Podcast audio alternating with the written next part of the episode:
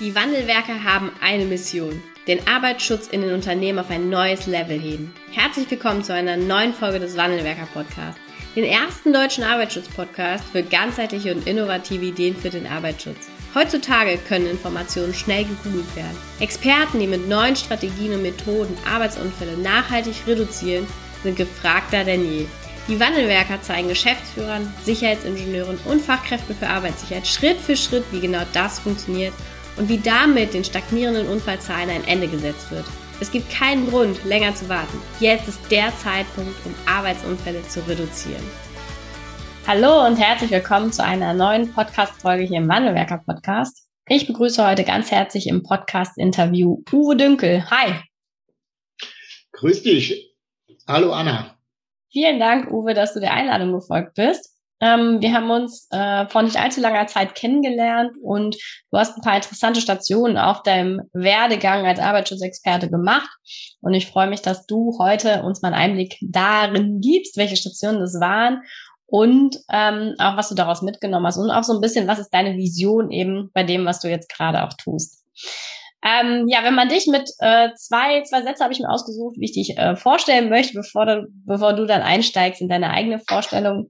Du ähm, bist vom Beamten zu Strabag gekommen. Da sind wir, oder als Beamter bei der Strabag, das ist gleich eine spannende Geschichte, wie man das so äh, hinbekommt, als vermutlich einer der wenigen Beamten bei der Strabag. Und äh, ein zweiter Punkt, den du ähm, auch noch in deinem Lebenslauf mit drin hast, du äh, berätst die Toten Hosen in Sachen des Arbeitsschutzes und hast dort auch unter anderem deine LEK 2 geschrieben. Zwei ganz interessante Punkte. Ich freue mich, dass du unser Gast bist. Erzähl doch mal, wie man als Beamter bei der Strabag landet. Naja, das ist äh, tatsächlich eine kuriose Geschichte, wenn man als Außenstehender das betrachtet, muss ich ehrlicherweise zugeben. Also ich äh, bin damals von der Hauptschule runtergekommen, äh, ähm, äh, von der Hauptschule, wie gesagt, äh, eher schlecht als recht und dann in eine Berufs gegangen bei der damaligen Deutschen Bundespost. Das war eben eine Behörde, die dann äh, in den acht, Ende der 80er Jahren ähm, privatisiert worden ist und, in, und dann in drei große ähm, Unternehmen aufgeteilt worden ist. Das war die Deutsche Telekom, das sind alle die gelandet, die beim Fernmeldeamt waren und im Postwesen, das sind alle die, äh, die damals bei den Postämtern waren. Und eine dritte, das waren dann die Giroämter und so weiter, das waren dann die Postbank. Postbank gibt es heute noch, die Deutsche Telekom und die Post auch. Aber die Beamten, die darin gearbeitet haben, ähm, die sind tatsächlich auch noch da.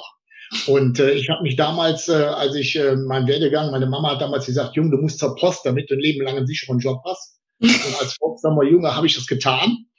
Wie gesagt, habe dann meine Berufsausbildung zum Elektrischer, Elektromechaniker gemacht und habe mich dann tatsächlich, als ich dann dort als Handwerker in der Haustechnik sozusagen gearbeitet habe, heute würde man sagen Facility Management, äh, bin ich eben hergegangen und habe mich beamten lassen. Das war damals möglich. Und als Beamter äh, bin ich dann auch immer weitergereicht worden. Ja, aus, äh, bin dann beim, vom Fernmeldeamt, wie gesagt, zur Telekom, von der Telekom zur DT Immobilien. Und die hat man dann hübsch gemacht als Tochtergesellschaft und an den Strabag-Konzern verkauft. Und so landet dann eben, also mein Beurlaub, ich bin sozusagen beurlaubt in, meinem Arbeits, äh, in meinem Arbeitsverhältnis als Beamter, ähm, aber äh, und bin dann als Angestellter sozusagen bei der Strabag gelandet. Also wenn die mich mal eines Tages nicht mehr wollen oder wenn es in Richtung Ruhestand geht, bin jetzt auch schon 57, dann werde ich tatsächlich wieder für eine buchungstechnische Sekunde ein Beamter und werde dann äh, sozusagen in Pension gehen. Okay, und dann gehst du in eine ganz normale Pension und nicht in eine Rente. Ja, genau, genau. Dann, dann gelten alle, äh, äh, alle beamtenrechtlichen Dinge wieder. Ne? Und äh, war für mich ein riesen Glücksfall, weil als die starren Behördenstrukturen, da wäre ich als Beamter irgendwo als A8er, A9er im mittleren Dienst äh, irgendwo als Sachbearbeiter gelandet. Und ich hatte eben das wahnsinnige Glück, bei einem tollen Arbeitgeber zu landen, mit dem ich eben Karriere machen konnte, die damals als normale Beamter gar nicht möglich gewesen wäre. Und äh, so, äh, das ging dann über den Handwerker, über den Umweltschutz zum Arbeitsschutz. Jetzt 20 Jahre, jetzt haben wir, wir haben ja 2022, also dieses Jahr bin ich 20 Jahre im Arbeitsschutz tätig. Okay. Und ähm, ja, und das wäre in einer normalen Behörde so gar nicht, gar nicht möglich gewesen. Ja, ja, das stimmt vermutlich. Ja, also mhm. so hat man dann auch Glück im Leben, ne? Aber es zeigt auch ein bisschen, ne, wie, äh, wie viel Sicherheit doch in vielen Berufen drinsteckt, ne? Ähm, deine, deine Mama hatte ja damals ein gutes Anliegen, ne, dass du eben dein Leben lang auch versorgt bist. ja, soziale Hängematte, weißt du? Genau. Äh, und bist ja, du am genau. Ende des Tages auch, aber eben nicht in dem Job, äh, der es ursprünglich mal war, ne? Also Flexibilität. Genau. Glaube ich auch heutzutage in jedem, der oder bei jedem, der glaubt, der hat einen sicheren Job. Es gibt diesen sicheren Job nicht. Egal Nein. in welchem, auch nicht bei der Deutschen Post. Das ist wohl wahr. Das ist damals eine ganz andere Denke, war eine andere Generation. Mhm. Und äh, die Menschen, die damals da gearbeitet haben, die wussten das ja auch. Die wussten, ich verdiene lieber ein bisschen weniger als draußen in der freien Wirtschaft. Aber dafür kann ich langfristig planen. Der kann heute schon auch langfristig planen.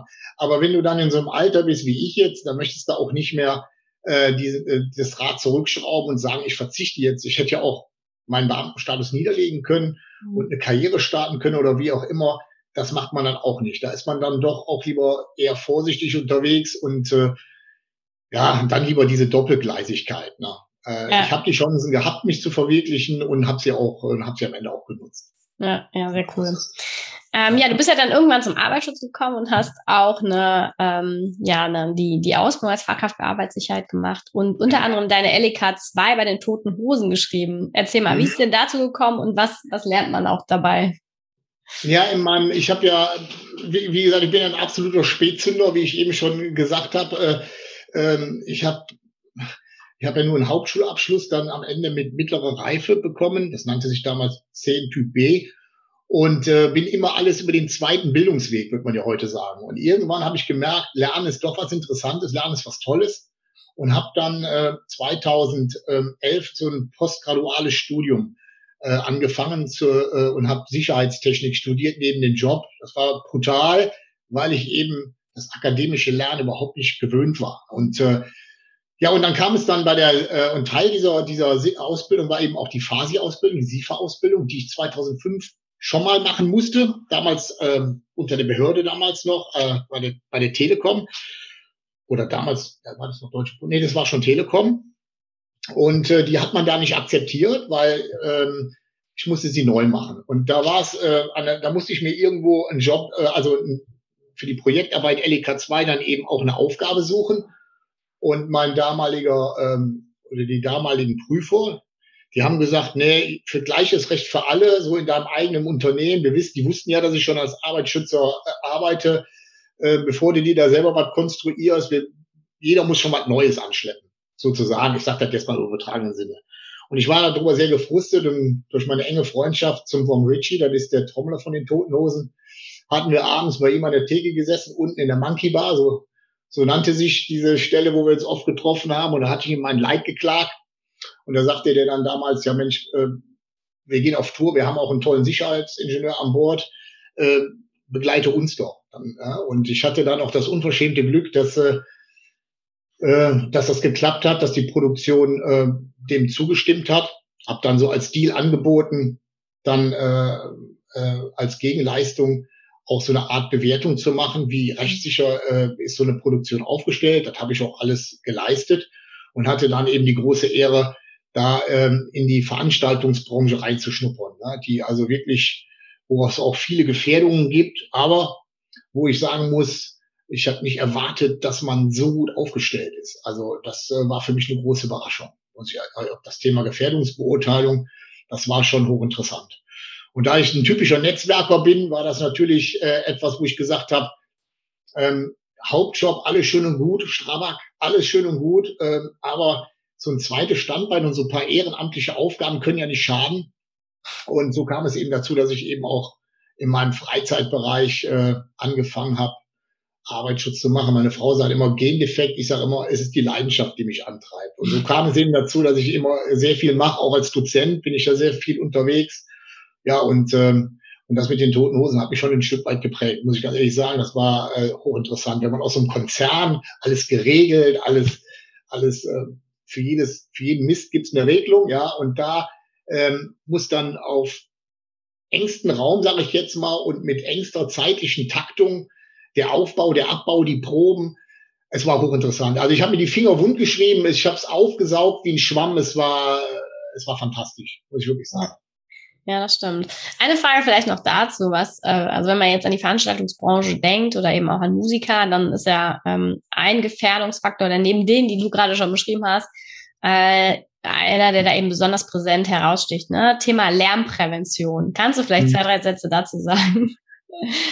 Ja, also Lärmprävention wahrscheinlich äh, eher äh, weniger. Ich weiß, dass, äh, dass äh, wie gesagt, da läuft alles in so einer Produktion sehr professionell ab. Und ich, und ich äh, habe gesehen, ähm, dass ähm, die, dass die, wie soll ich sagen, der Lärm aufgezeichnet wird. Also da laufen Geräte mit, da gibt's ja auch eine DIN-Norm, ich habe es jetzt nicht im Kopf, wo dann die Messpunkte sind, um eben ähm, sicherzustellen, dass die, dass der Lärmdruckpegel irgendwo ein Stück weit über diese ja, acht Stunden, muss man ja sagen, so lang geht ein Konzert ja nicht, aber äh, dann eben auch aufgezeichnet wird. Das machen die aber eher, um sich zu exkulpieren. Ne? Es geht ja hier mehr um die Zuschauer, um das Publikum äh, und weniger um die Arbeitnehmer. Ähm, ähm, deshalb möchte ich da jetzt nicht unbedingt von Lärmprävention sprechen. Also man achtet darauf, dass die, äh, dass die Grenzen äh, natürlich eingehalten werden und äh, das machen die auch. Große Probleme gibt es da eher bei den kleineren Veranstaltungen. Also ich bin ja selber auch in Hobby-Schlagzeuger in, in einer Rockband und ähm, die heißt übrigens Prompt, das darf ich euch sagen. äh, und diese und diese äh, und da ist es so, dass in den kleineren äh, Stadthallen oder Straßenfeste, das ist die größere Gefahr, weil da kümmert sich eher weniger um dieses Thema Lärm, weil Lärm ist wichtig, ne? die Ohren verzeihen eben wenig. Ne? Und ähm, aber ich kann ich kann dir sagen, im Profibereich, und da mhm. kann ich natürlich jetzt für die Hosen, das habe ich da gesehen, äh, sehr professionell und äh, da brennt nichts an. Die müssen ja. sich da, glaube ich, keine Sorge machen. Ja, sehr cool.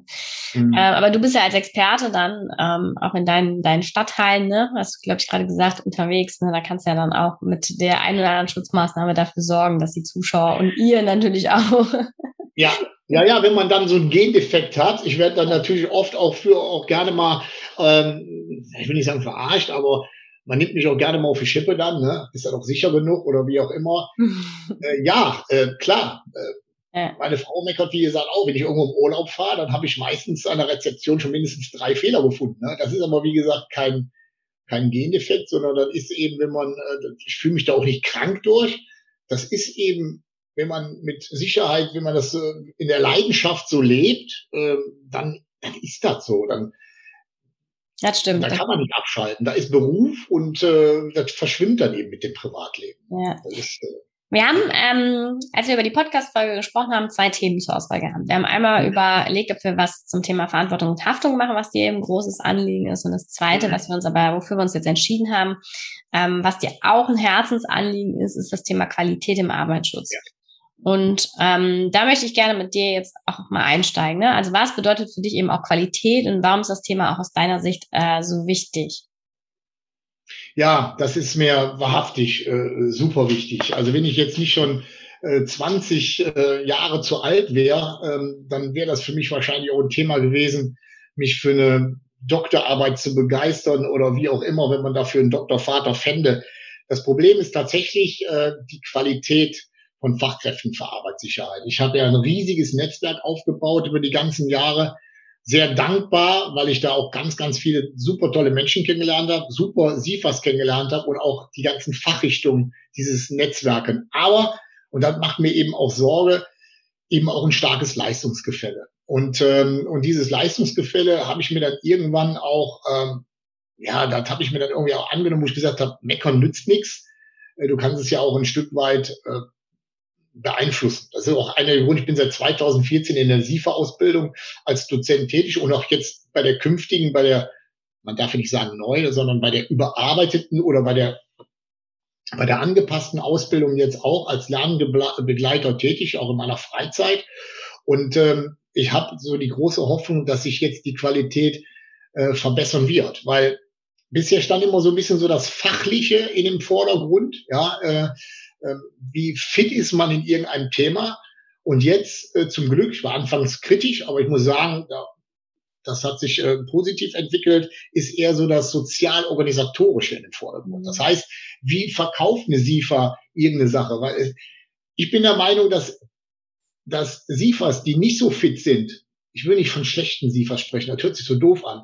Aber SIFAs, die nicht so fit sind oder das nicht so leben, die schaden auch dem ganzen Image im Arbeitsschutz, ja. Weil wir stehen ja im Fokus mit, mit Kosten zum Beispiel. Die, der, der Arbeitgeber, ähm, der ist eben ein Stück weit gehalten, Geld auszugeben. Arbeitsschutz kostet Geld, aber Arbeitsschutz äh, kann auch Geld einbringen. Und ähm, viele SIFAs äh, werfen da äh, mit dem Hintern im Porzellanladen das um, was sie vorne mit dem Rüssel aufgebaut haben. Und das ist unwahrscheinlich schade. Äh, das, äh, das muss man einfach so deutlich sagen. Und das merkt man auch an ganz, ganz, ganz, ganz vielen Themen. Schnellschüsse zum Beispiel, ja. Ähm, ich bin in so einer SIFA-Community aktiv, wo dann Leute zum Beispiel aus dem, aus der Hüfte heraus sagen, das ist so oder so. Anstatt sich erstmal ein Stück weit ähm, genauer zu, die Rollen zu betrachten, äh, an, genauer hinzuschauen, wie wie die Abgrenzung zu anderen Arbeitssystemen sind und so weiter. Und das ist, äh, muss ich sagen, äh, sehr, sehr schade. Und da hoffe ich, dass sich das durch die neue Ausbildung dann ein bisschen ein Stück weit verbessert. Das mhm. ASIC sagt ja selber schon im Paragraph 7, ähm, dass also Meister, Techniker oder Ingenieur, und das macht man ja nicht aus Schikane, sondern man hat natürlich irgendwo gesagt, dieser Mensch bringt eine gewisse analytische Fähigkeit mit, der ist, äh, der ist fit, äh, die Themen auch ähm, analytisch zu betrachten. Ähm, ich bin auch ein Gegner, das jetzt so fix einzunorden. Ich kenne ganz viele SIFAs, die sind keine Ingenieure, keine Meister, keine Techniker, sind hervorragend. Aber es gibt eben äh, ein Teil, die eben da ausscheren und die ähm, belasten im Prinzip die, das ganze Image des Arbeitsschutzes. Das macht mir äh, tatsächlich ein bisschen Sorge. Hm.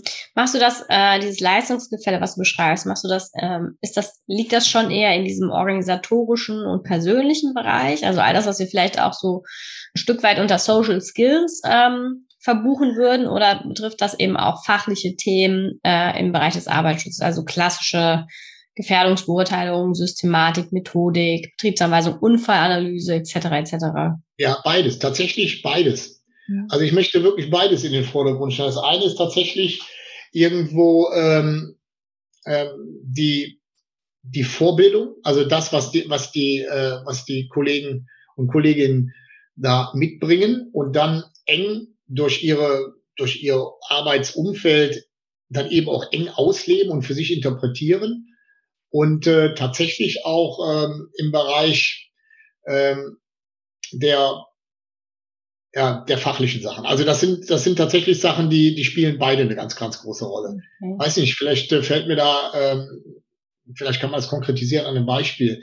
Äh, aber beides ist zutreffend. Beides ist wirklich zutreffend. Wir haben auf der einen Seite, wie gesagt, ich habe zum Beispiel einen Bildungsträger, da sind sehr viele Studenten, mhm. denen fehlt, äh, die, die SIFA-Ausbildung machen, denen fehlt am Ende die Erfahrung. Ja, mhm. und auf der anderen Seite habe ich äh, die Alteingesessenen. Also ich sag mal so, die, die SIFAs von früher.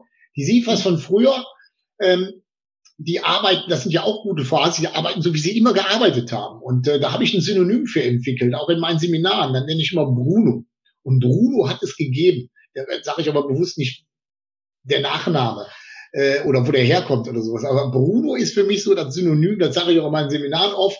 Wir wollen keine Brunos sein, also die, die immer noch sagen, äh, so geht das nicht und das machst du nicht und so lesende, wandelnde Gesetzesbücher, sondern wir wollen ja die SIFAs, die die Deregulierung, also das, was wir eigentlich wollen im Europa, dieses, dieses Auslegen, dieses Interpretieren und auch Alternativen schaffen zu technischen Regeln zum Beispiel, diese, da, da sind wir irgendwie, haben wir da den Anschluss verpasst in Deutschland. Ähm, das ich sehe draußen immer noch Leute sagen, boah, jetzt haben wir endlich die Deregulierung und wird trotzdem mal wieder gefragt, ja, wo steht das denn? Und dann sind die ganz enttäuscht, ja, ich sage, das regeln uns vor, ne, das regeln wir selber in unserer Gefährdungsbeurteilung. Gerade, weil du das gerade ansprachst, Gefährdungsbeurteilung ist für mich ein Grauen. Dieses, dieses Wort äh, erzeugt bei mir viel Unwohlsein. Wenn ich sehe, was die Leute aus diesem Thema machen, was eigentlich so mhm. simpel sein kann, äh, ist das schon erschreckend. Und ähm, ja, SIFAs könnten da die, das Zünglein an der Waage sein, aber ja,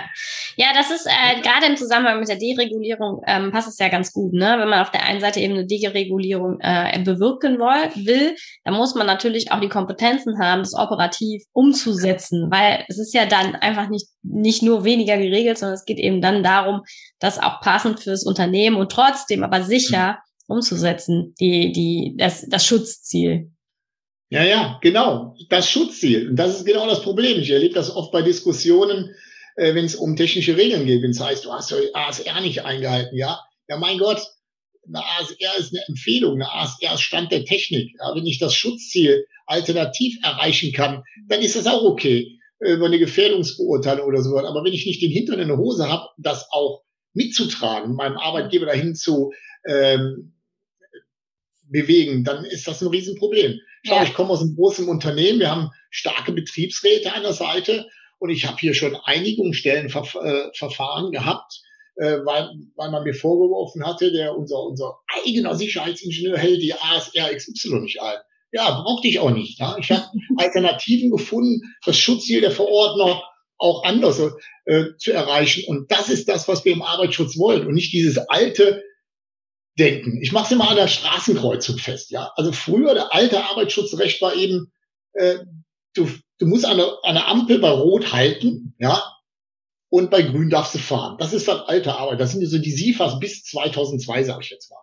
Jetzt wollen wir doch bei Rot fahren. Ja? Wir wollen bei Rot fahren und technisch, organisatorisch und personell sicherstellen, dass nicht knallt. Aber wenn es knallt, muss ich natürlich in der, in der Beweislastung erklären, warum haben meine Schutzmaßnahmen nicht gegriffen. Und da, da ist Spreu und Weizen nicht sauber voneinander zu trennen. Das haben einfach immer noch viele SIFAs nicht drauf. Und ich ja. habe mir auf die Fahne geschrieben, die, die bei mir ihre SIFA-Ausbildung machen, ja. denen gebe ich das mit auf den Weg. Ich habe die Hoffnung, dass es ein kleiner Tropfen auf den heißen Stein ist. Ich, ich würde es ein bisschen anpassen. Ich würde sagen, wir wollen jetzt bei Gelb fahren und nicht bei Rot. Ja, bei Rot ja wäre immer noch falsch. Ja, ja, ja. Äh, ich möchte auch nicht so verstanden werden, dass es heißt, der Dümpel sagt, wir dürfen jetzt bei Rot fahren. Ne? Ja. Ich hoffe, dass es im übertragenen Sinne rüberkommt. Ne? Wir wollen technisch und also es gibt ja schon den grünen Pfeil, ne? den gibt es ja schon. Da kann ich ja auch bei Rot fahren, wenn ich gestoppt habe, mhm. frei ist, dann darf ich rechts abbiegen gibt es ja schon. Ich wollte es nur im übertragenen Sinn nochmal klarstellen. Kannst du mal ausführen, woran du, ähm, es gibt ja eigentlich so, so zwei Bereiche, in die wir jetzt, oder drei Bereiche, in die wir jetzt mal schauen können. Das ist einmal Qualität als Fachkraft für Arbeitssicherheit, da sind wir mhm. schon so ein bisschen eingestiegen. Dann ist es aber, setzt sich ja meistens so eine HSE-Abteilung eben nicht aus einer Fachkraft für Arbeitssicherheit zusammen, sondern mhm. man hat eben auch die Qualität einer HSE-Abteilung, einer Arbeitsschutzabteilung. Mhm. Und am Ende, da kannst du eben auch mitreden, gibt es ja auch noch eine Qualität als Selbstständiger. Kannst du mal zwei, drei Punkte so zu jedem der Bereiche ähm, sagen, was macht da für dich Qualität auch aus? Ja, was macht da Qualität aus? Wir haben zum Beispiel, ich kann da für die Strabag zum Beispiel sprechen, äh, da finde ich, ist die Qualität echt exzellent. Man hat sich, man hat da die, die Kompetenzen gebündelt. Es gibt da eine Stabsstelle sozusagen, äh, ne, so wie es auch sein soll. Da ist dann Umweltschutz, Energie äh, und Arbeitsschutz gebündelt und Qualität hat man in einem Pott geworfen. Nennt man da integriertes Qualitätsmanagementsystem, IQM. So, und da äh, spielen die Sachen tatsächlich eine große Rolle. Die Strabag hat dann gesagt, wir haben hier einen Baubereich, einen hohen Ingenieurbau, wir haben dann eher einen Verkehrswegebau, super geregelt. Und jetzt kommt der Dünkel noch dazu der den Bereich äh, Facility Services, Industriedienstleistung mit verantwortet. Das heißt also, über das ganze Portfolio haben die natürlich dann eine Top-Organisation. Und da kannst du natürlich auch äh, mangelnde Kompetenzen von irgendjemand anderes, weil jeder bringt ja seine Stärken und Schwächen mit, auch ich natürlich, man lernt ja immer dazu, ähm, dann hast du natürlich die Möglichkeit, das aufzufangen. Als Freiberufler ist das anders. Ne? Als Freiberufler, wenn du da jetzt nicht auch selber hergehst und, und dich intensiv mit einem Thema befasst, dann hast du ein Problem. Ich habe das erlebt in der Bundesliga. Ich betreue auch meinen Herzensclub für die Fortuna aus Düsseldorf. Äh, auch Bundesliga-Vereine sind ja Arbeitgeber, das mache ich ehrenamtlich. Und äh, da wächst man tatsächlich an den Vorgaben dieser Branche. Ja, ich hatte vorher mit Profifußball da überhaupt nichts zu tun. Und du glaubst gar nicht, welche Arbeitsschutz ähm, Dinge da auf dich zukommen. Ne? Und wenn ich mich dann als Freiberufler da nicht drauf einlasse, sondern mit meinem alten Denken, stell dir vor, ich würde mit meinem Strabag-Denken auf die Fortuna zu gehen oder auf irgendeinen anderen Bundesliga-Verein. Das wäre Katastrophe. Das mhm. heißt, ich muss mich vernetzen. Ich sage immer, Leute, vernetzt euch. Das Vernetzen ist das A und O. Ne? Mir muss nicht immer das Rad neu erfinden. Und äh, das war auch, ich möchte sagen, das war eigentlich das, was mich am Ende erfolgreich gemacht hat auf meiner Ebene, äh, war das Vernetzen. Das Vernetzen, das Zulassen, anderer Meinung, das Zulassung anderer Sichtweisen zum Beispiel. Ich kann, du kannst nicht mehr sagen, das ist so. Ich würde auch nie sagen, das ist falsch, was du sagst. Ich würde eher sagen, sehe es ein bisschen anders oder hast du mal, ne, oder es ist ja ein Unterschied, ob ich einem sage, äh, nee, da hast du mich, da hast du mich nicht verstanden, das finde ich anmaßend. Ich kann auch eher sagen, äh, da habe ich mich vielleicht verkehrt ausgedrückt oder wie auch immer. Also der Umgang, das Soziale, das sozial-organisatorische eben. Und da ist natürlich der Freiberufler, ähm, also tatsächlich sind die meisten Leistungsgefälle bei den Freiberuflern, die ich, die ich gesehen habe. Ne? War aber gut, die haben dann auch ihren Fokus auf ja, in den, den Unternehmen werden sie ja rausgeschmissen. Ja, ja, genau. Aber wenn ich sonst so, ich komme ja bei der Telekom war ein hervorragender Arbeitsschutz, bei der DT Immobilien war ein hervorragender Arbeitsschutz, bei der Post. Also ich glaube, bei den Konzernen mhm. Ist das eigentlich top geregelt. Ne? Aber Mittelständler fängt schon schon an. Bruno zum Beispiel. Bruno war äh, in einer in einem metallverarbeitenden Betrieb und war so der Polizist. Ne?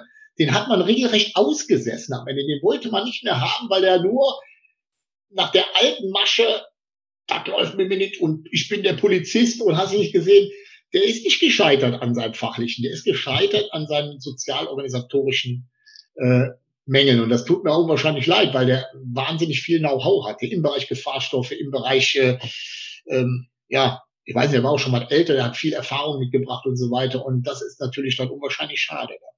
Ja, ich glaube, jeder von uns, ja. ähm, ich glaube, jeder von uns kennt so einen Bruno. Ja, ja, genau. Und Bruno, ich habe Leute, die sich heute mit mir noch, die sagen, äh, Uwe, wenn ich an deine Seminare denke, äh, ich habe jetzt gerade mal mit einem Bruno zu tun. Das heißt, das wohl auch gesellschaftsfähig. Ich habe mir dann irgendwann überlegt und ich bin auch gerade dabei, tatsächlich auch dazu ein Buch zu schreiben, mal ein anderes Praxis-Arbeitsschutzbuch. Und das heißt, wird auch heißen, Bruno macht das anders, wo ich dann eben versuche, diese Dinge gegeneinander zu stellen. Da ist ein Problem, und dann äh, geht man es von dieser Seite an und von der anderen Seite an. Und schon hat man zwei verschiedene Sichtweisen.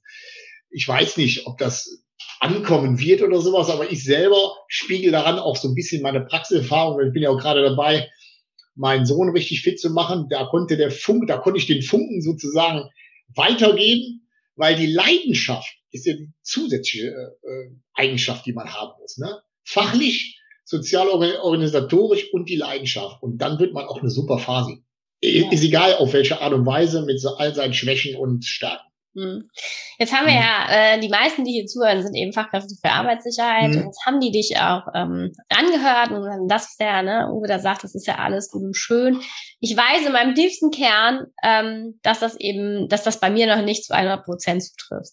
Oder auch bei meinem Kollegen, kann ja auch sein. Ähm, was würdest du denjenigen mitgeben? Was wäre so das Erste, woran man auch arbeiten darf, um entweder im Leistungsgefälle auch abzubauen oder einfach für, für sich auch einen neuen Standard zu etablieren, zu sagen so, ich möchte eine richtig gute Phase sein. Und das gehört für mich als Qualität dann eben dazu. Was sind da so deine ersten Schritte, die du, die du jemandem mitgeben würdest?